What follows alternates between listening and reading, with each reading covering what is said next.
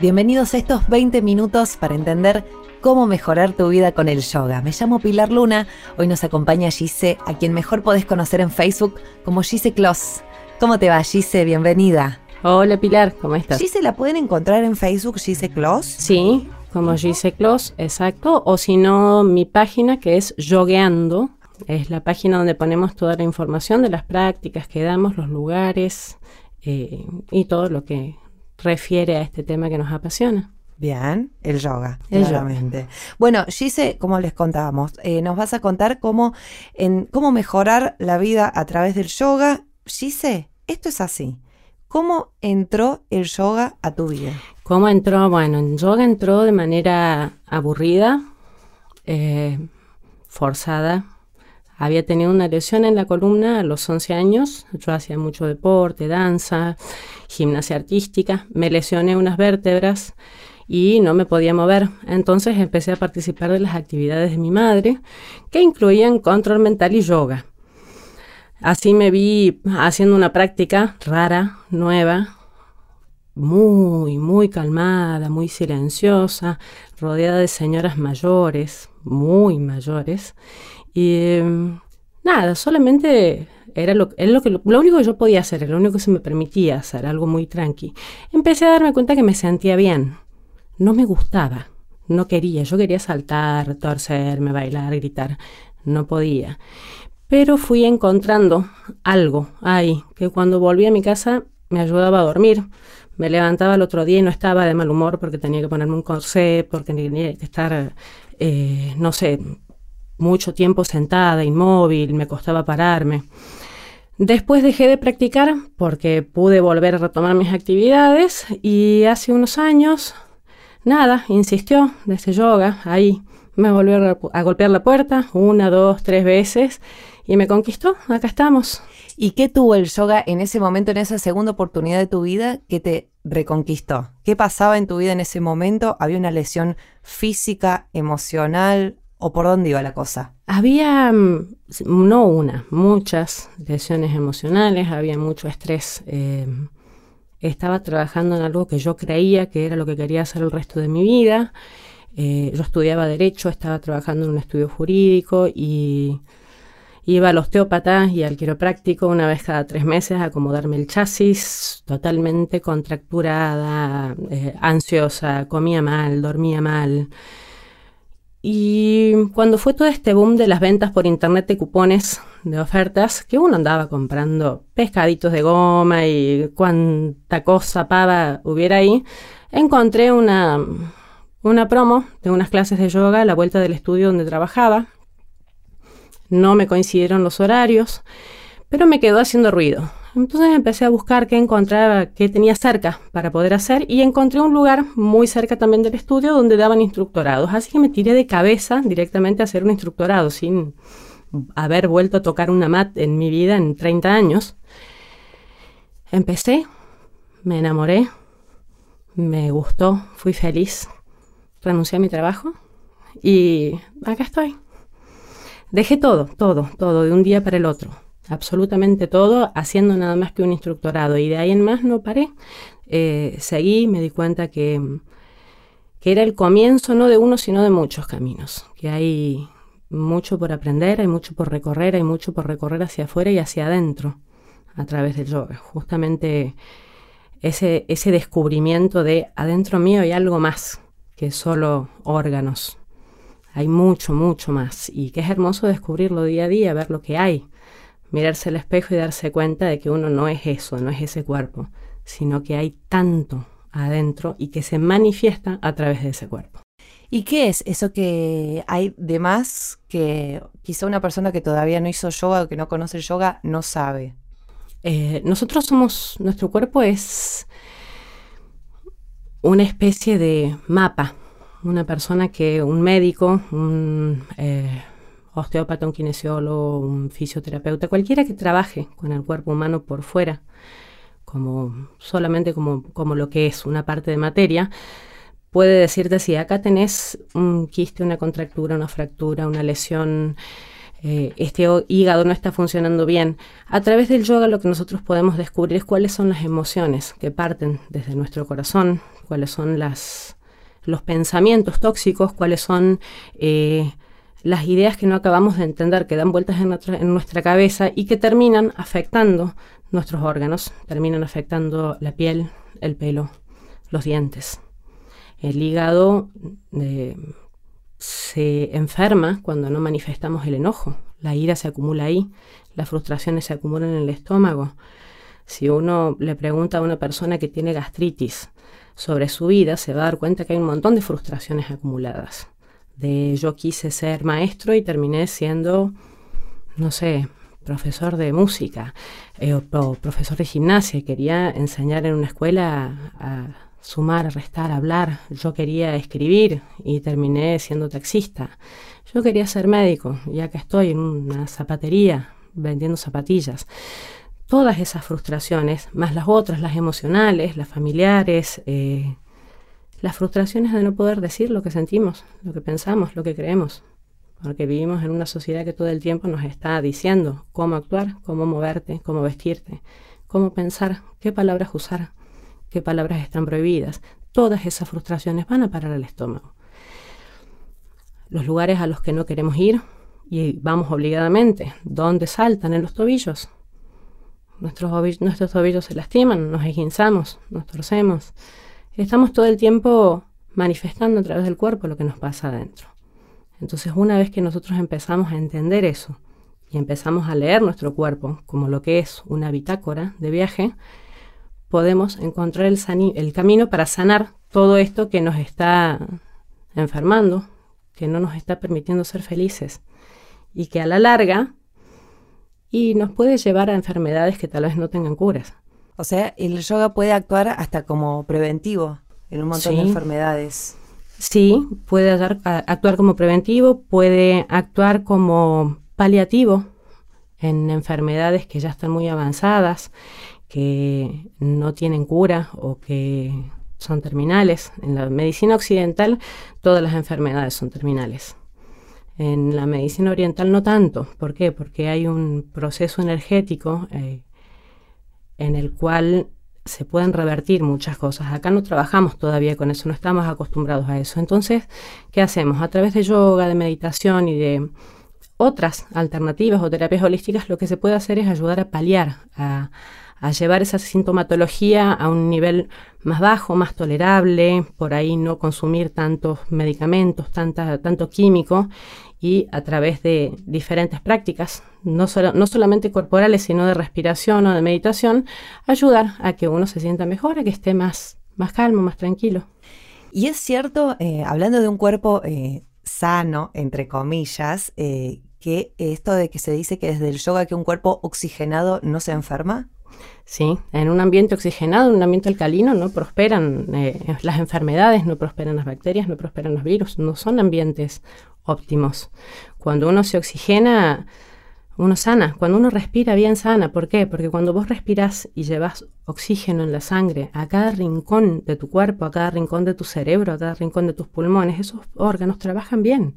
Y un órgano que trabaja bien no se enferma. Y eso es lo que te da el yoga, la respiración. Exactamente, es lo que, nos, lo que nos ayuda, no solamente eh, a nivel orgánico, sino a bajar la ansiedad, te ayuda a bajar la ansiedad. Cuando uno baja sus niveles de ansiedad, eh, baja también su necesidad de consumo de tóxicos. Ya no necesitas fumar cuando estás nervioso, ya no necesitas comerte un alfajor cuando te peleaste con alguien, eh, o, comerte unas papas fritas. No digo que esté mal, está fantástico y uno tiene que comerse el alfajor, pero tiene que disfrutarlo no comerse el alfajor porque está ansioso. Está bueno salir de una clase de yoga si querés juntarte con quien quieras o solo tomarte una cerveza, un vino, comerte una pizza, pero disfrutarlo. No que sea algo que pase derecho al estómago sin haberle sentido el gusto, sin haber eh, sentido ese momento, ese, ese placer que te puede generar el comer algo o tomar algo que te gusta, que te hace bien, que, te, que es rico. Estamos charlando con Gise Kloss, ella es profe de yoga, nos está contando un poco sobre esto de cómo mejorar nuestra vida a través del yoga. Te recuerdo, te invito a su página de Facebook, ahí está toda la información en Facebook, la encontrás como yogueando, ahí te vas a enterar de todos los lugares, del contacto y toda la información que necesitas para contactarla a Gise. En tu vida anterior, antes de este segundo encuentro con el, tu vida interior, entre comillas, ¿no? antes de tu segundo encuentro con el yoga, antes de tu profesorado y eso, ¿te fumabas ese cigarrillo, te comías esa pizza, todo desde, desde la ansiedad, como que hubo un quiebre? ¿En eso lo notaste? Sí, sí. Es más, todavía me pasa. Eh, no es que porque uno empieza a hacer algo las cosas mágicamente desaparecen o mágicamente cambian pero hoy por lo menos soy consciente. Hoy si digo, me quiero sentar con mis amigos a tomarme una, cerveza, a comerme una pizza, a escuchar música, cuando voy a lo mejor por la segunda empanada, pienso de qué fue la primera que comí. Y a veces me doy cuenta que estoy en un nivel de ansiedad que no estoy disfrutando, no estoy disfrutando en el momento, no sé ni qué hablo. Y me tomo un rato, respiro un par de veces y como más despacio. Y ahí es donde eh, yo puedo medir mis niveles de ansiedad a través de la gente que me rodea. Porque por ahí todos me dicen, ¿por qué comes tan despacio? O sea, yo voy por la segunda porción de pizza, ellos van por la cuarta y por la tercera cerveza. Y yo digo, no, y en realidad lo estoy disfrutando y estoy tomando y estoy comiendo y a lo mejor no tengo ganas de tomar alcohol y me tomo una gaseosa, a veces tomo agua. Eh, a veces no tengo ganas de comerme la pizza y a lo mejor me llama más comerme una tortilla de verdura. Sí, pasa, pasa. Eh, el cuerpo va pidiendo lo que necesita, el tema es que nosotros no lo escuchamos. Ahora, es, eh, me resulta como medio raro eh, escucharte a vos, profe de yoga, hablar de esto de eh, tomar una cerveza, el vino, la pizza, etcétera, etcétera, cuando yo conozco otros profesores o gente dedicada al yoga donde eh, predican un veganismo, ¿no? No comer carne y, cierta alimentación y cierto estilo de vida, como más, qué sé yo, más que tiene que ver con lo, con lo oriental y no tanto con esta parte del mundo. Entonces, escucharte a vos diciendo, todo bien, te querés comer una pizza, te querés... Eh, fumar un cigarrillo, hacelo. ¿Cómo es el tema con, eh, yo no sé si serán prejuicios que uno tiene sobre el yoga o un yoga mal aplicado? No sé qué te pasa a vos con eso, digamos. No, creo que sea un yoga mal aplicado, partiendo de que yoga eh, es la práctica de un estado. Yoga quiere decir unión, unión de cuerpo, mente y espíritu. ¿Cómo es posible aplicar mal la unión del cuerpo, la mente y el espíritu. Creo que no se puede. Me parece que eh, tiene mucho que ver no solamente con costumbres occidentales u orientales, sino también con prácticas religiosas. Eh, convengamos que en Oriente, sobre todo en las zonas en las, que el yoga tiene un poco más de, incidencia o predominancia, son, son, eh, en mayoría budistas. El budista no consume carne, no consume carne por una cuestión de respeto a la vida ajena, al, otro ser que es un ser vivo. Y está bien, eh, es fantástico, forma parte de sus creencias. Nosotros no tenemos ese tipo de cultura, nosotros, nuestros cuerpos están alimentados con proteínas animales desde siempre. Entonces, de repente, cuando vos querés convertirte en vegano o en vegetariano, entras en un proceso químico en el cuerpo que te puede llevar un tiempo a acostumbrarte y demás. Pero no pasa por ahí, porque si vos no fueras, no vivieras en una urbe y no vivieras en una sociedad y de repente estuvieras viviendo en el Amazonas, y para comer tenés que ir a pescar y sos budista, ¿qué pasa? ¿Dónde, dónde, ubicas ese conflicto moral? ¿De repente no sos más budista porque para comer lo único que tenés son peces porque la vegetación no te sirve? No, bueno, supongo que la práctica de tu budismo, de tu religión o de tu creencia sigue adelante cuando vos decidís tomar la vida de ese ser y no hacerlo de una manera cruenta. Em, eh, por mi parte busco más esto de no generar el daño en el otro, en el otro ser vivo, parlante o no parlante, gato, perro, pez, pájaro, persona, planta. Eh, ser consciente. Me encantaría que tuviéramos acá más eh, productos kosher. Los productos kosher son los que no tienen eh, sufrimiento animal para ser elaborados. Inclusive hay carne de tipo kosher. No hay, porque si hubiera, creo que estaría, mucha gente se sentiría más cómoda. A mí me cuesta mucho el veganismo. Yo consumo carne y consumo carne también y proteínas animales porque tengo un gran eh, desgaste físico. Me hace falta y me cuesta ese cambio. No logré acostumbrarme. Hay gente que lo hace, hay gente que, es feliz siendo vegano, siendo vegetariano. No juzga dentro de este ámbito en el que estamos, juzgamos al que está al lado, puede o no molestar, pero es algo muy personal, es, eh, hacer lo que uno hace sin generar el daño en el otro y siendo feliz, disfrutándolo. Si yo puedo ser vegetariana y ser feliz siendo vegetariana, no voy a estar cuestionando al que come carne, al que se toma una cerveza, al que se pone un zapato de cuero. Tal vez no esté de acuerdo, sí es cierto, no me gusta el maltrato animal. Pero bueno, es la sociedad en la que vivimos y tratamos de, de hacer nuestra parte, de poner nuestro granito de arena sin tanto circo, sin tanto bombo ni platillo, cada uno desde su espacio. Bien, recién dijiste algo interesante sobre el yoga, esto de que es un estado, eh, porque hay como mucho desconocimiento también del yoga, ¿no? Se sabe en el imaginario que viene de años y años, una disciplina milenaria. Si hablas a alguien sobre el yoga, te dice que son posturas, que es aburrido, que es para personas grandes, para los viejos, digamos, o sea, y me gusta esto de el estado, es un estado que se logra, eh, esa unión, cuerpo, mente, alma, vos llegás a ese estado todos los días, te alejás, digamos, ¿cómo es, cómo es con, la, con la práctica diaria? ¿Tenés que hacer yoga todos los días para estar en ese estado? ¿Cómo es alcanzar ese estado? En este momento, ¿estás en ese estado? ¿Estás en estado yoga ahora mismo? Sí, sí. Sí, sí, soy una persona feliz. Aprendí a a ser una persona feliz. aprendí a, a encontrarle diversión a, cada momento que vivo en mi vida, em, a no atarme al juicio. A cada cosa que hago trato de sacarle siempre una risa, siempre me gusta. Bueno, vos vas a mis clases y viste lo que son. Eh, eso es yoga, eso para mí es yoga. El poder estar rodeado de un grupo de gente que está buscando lo mismo o que no sabe lo que está buscando, pero que está encontrando lo que vos le estás dando. Y yo trato de darles lo que yo encontré a través del yoga. ¿Qué es esto? Es estar bien, es poder eh, divertirme con la vida, no padecerla. De hecho, hay, una, hay un yoga que se llama yoga de la risa. Acá no se practica, no sé si habrá algunos lugares donde, lo hagan, no escuché. En la India es muy común. Eh, vos de repente vas caminando por alguna calle o estás cerca de un templo y te cruzas con un grupo de gente que está riendo. Y están una hora, dos horas riéndose sin decir nada, sin hablar, sin... No, solamente se ríen. Es una risa que al principio es forzada, pero como todo. El oro trae el oro. Bueno, la risa trae la risa y te empezás a reír y te empezás a reír y llega un momento en que la risa forma parte de tu vida. Y cuando uno está eh, feliz, libera serotonina, libera dopamina, se empieza a sentir bien y buscas eso todo el tiempo.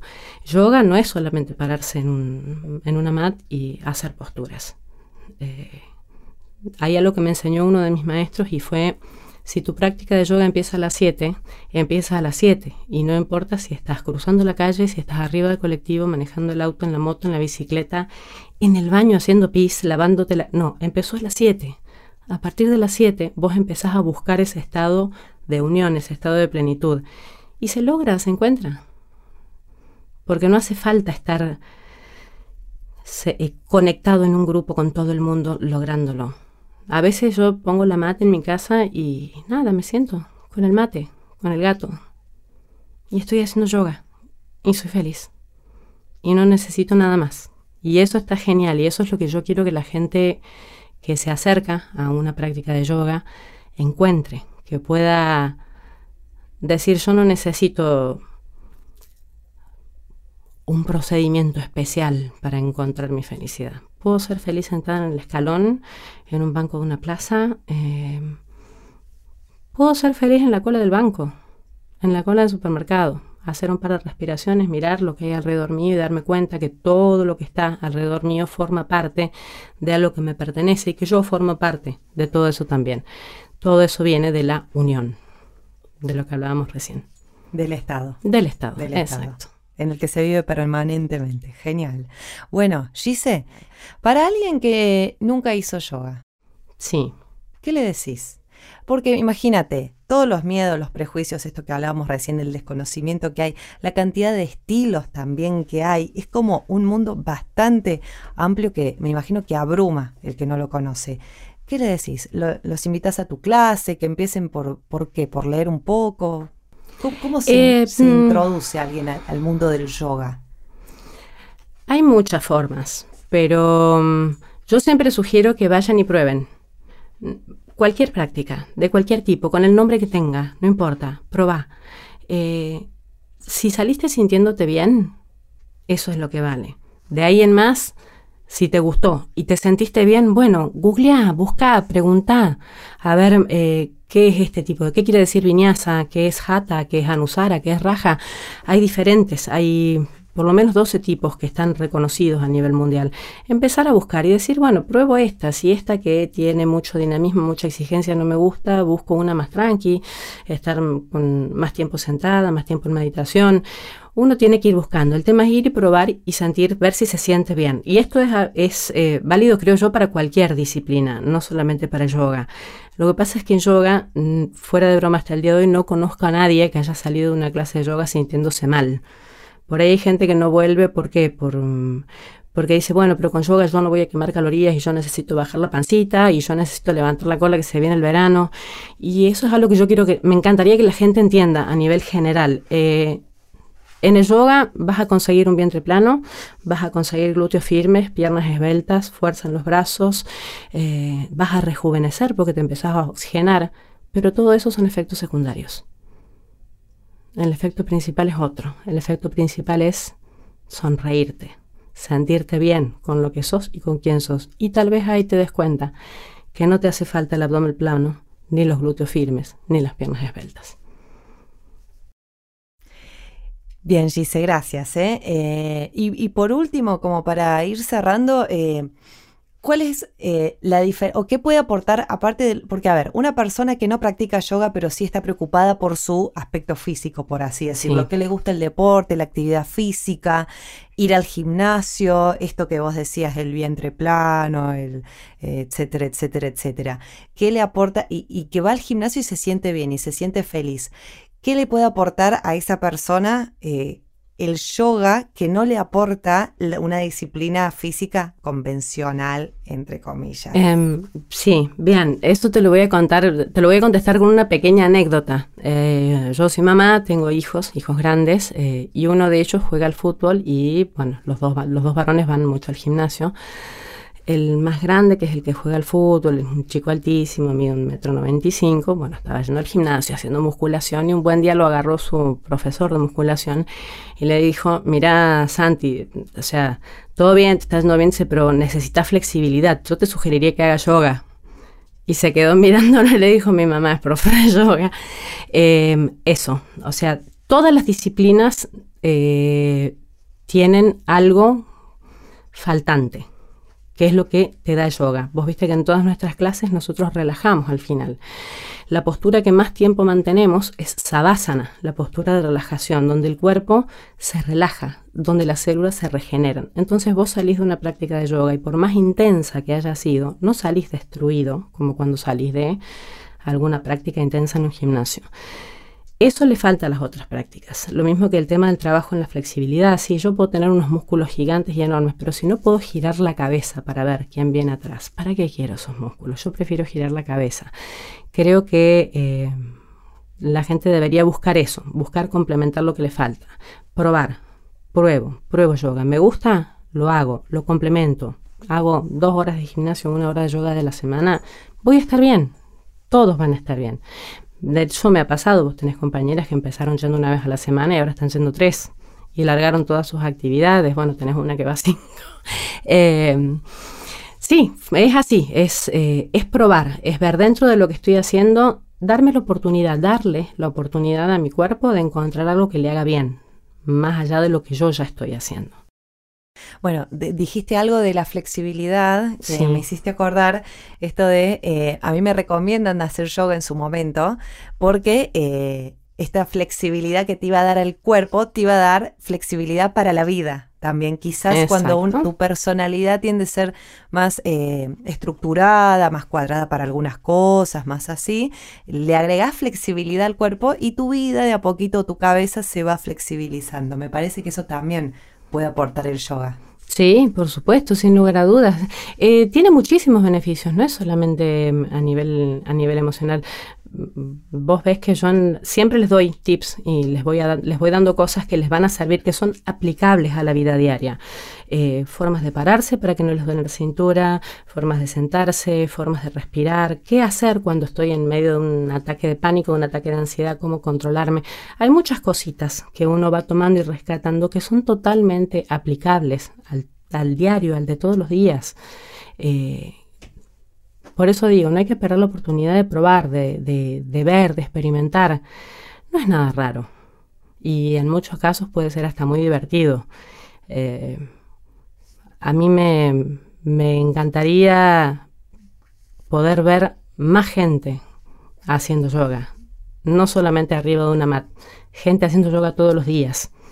Mientras camina, mientras come, mientras vive. Así, mientras vive. Vivir yogueando. Bien, gracias Gise. Muchas gracias. a vos. Muchas gracias por estar ahí, muchas gracias por quedarse, por escuchar hasta el final. Bueno, quédate porque hay más episodios todavía, ¿eh? Bueno, pero si este te gustó, si te gustó este podcast, compartilo o escribí un review. También puedes suscribirte a nuestro canal y ahí vas a recibir toda la información. Mi nombre es Pilar Luna y esta es una producción de Estudios Multimedia. Hasta la próxima.